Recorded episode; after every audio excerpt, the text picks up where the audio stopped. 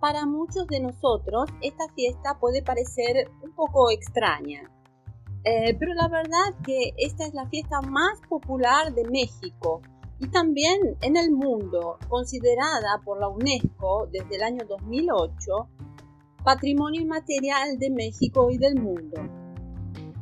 Esta fiesta, eh, para entenderla, hay que eh, comprender un poco su origen. Es de origen precolombina y eh, los indígenas de esa región, mexicas, mayas y otros, y también de la región de América Central, como por ejemplo eh, lo que es hoy Guatemala, eh, ya conmemoraban la fiesta Día de los Muertos.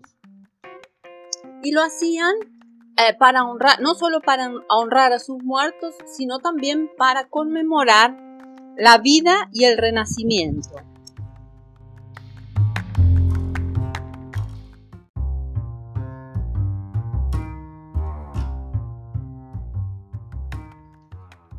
Posteriormente, con la llegada de los españoles, se produce lo que se llama de sincretismo religioso y entonces se incorporan elementos del cristianismo a esta celebración, por ejemplo, las oraciones.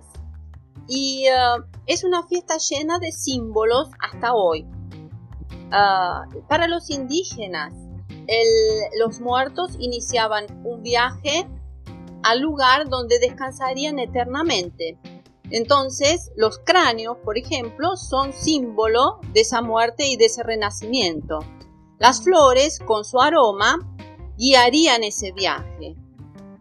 El papel picado, que simboliza la pureza y el duelo. Y otros, por ejemplo, la construcción de altares, la confección de altares en las casas, en los cementerios, en las calles, y también eh, la música, los colores, en fin, es una fiesta donde se celebra la vida y donde la muerte es enfrentada como, como un hecho natural de la vida.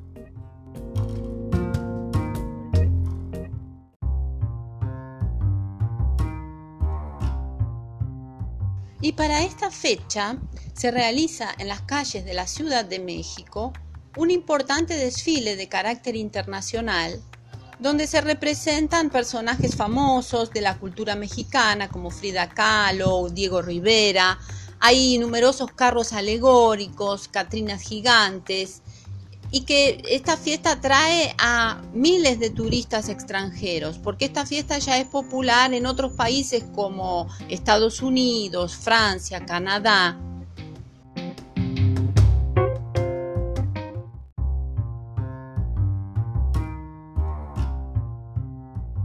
Y si te ha gustado este audio sobre cultura hispanohablante, comenta y comparte.